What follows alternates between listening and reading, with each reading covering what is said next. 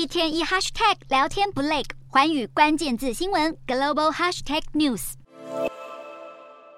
乌俄战争延烧五百多天，乌克兰到手的西方军援不仅数量越来越多，火力也越来越强大，几乎可以说是要什么就有什么。但现在却有军援大国开始警告，乌方的胃口太大了。据《泰晤士报》十二日报道，英国国防大臣华勒斯建议乌克兰总统泽伦斯基，如果乌克兰希望继续获得西方军援，最好表现得更加感激。他表示，他去年夏天历经十一小时的路程前往会晤泽伦斯基时，迎接他的却是一张新的武器愿望清单，让他在会议上直接告诉乌克兰高层，他不是亚马逊。确实，在过去一年多来，乌克兰曾经要求过不少尖端武器，像是 F 十六战机和地对地陆军战术飞弹系统等，甚至还传出向澳洲空军打探 F 十八战机的消息。现在有记者问起关于华勒斯认为乌克兰对于英国的援助不够感激的言论，泽伦斯基对此回应。同时，还幽默地对乌克兰国防部长施压，要他一定要对华勒斯表示，乌克兰非常感谢英国的援助。虽然被指不够感激英国的援助，但乌克兰近日在北约峰会上还是收获满满。法国将加入英国行列，供应乌克兰射程两百五十公里的长城巡弋飞弹。英国也将提供七十多辆战斗与后勤车辆、数千发挑战者二型战车炮弹，以及一项折合新台币二十亿两千五百二十五万元的装备维修支援方案。德国政府则是敲定一项新台币两百四十二亿元的军援方案，其中包括两具爱国者飞弹发射器、四十辆雕鼠式步兵战车以及额外的战车与弹药。另外，还有十一个国家组成联盟，将从八月起在丹麦开始训练乌克兰飞行员驾驶 F 十六战机，并在罗马尼亚设立一个训练中心。虽然看起来英国国防大臣华勒斯这次被喜剧演员出身的泽伦斯基反将一军，但华勒斯本人其实也很幽默。他在十三日的北约峰会受访时大酸俄罗斯国防部长肖伊古及参谋总长格拉西莫夫，说这两。人根本就是过去的喜剧双人组劳莱与哈台。劳莱与哈台是由英国谐星劳莱和美国戏剧演员哈台组成的双人喜剧组合，走红于一九二零至一九五零年代中期。两人以笨手笨脚、戴着圆顶礼帽的傻蛋形象著称。他表示，肖伊古和格拉西莫夫所领导的俄军在乌俄战争中反应慢、没效率，在指挥军队上也乱无章法。反而素有“末日决战将军”之称的苏洛维金，自瓦格纳兵变后就没再公开露面过。反而现在是这两个跳梁小丑控制大局。不仅是西方国家抨击，连俄罗斯内部都出现批评的声音。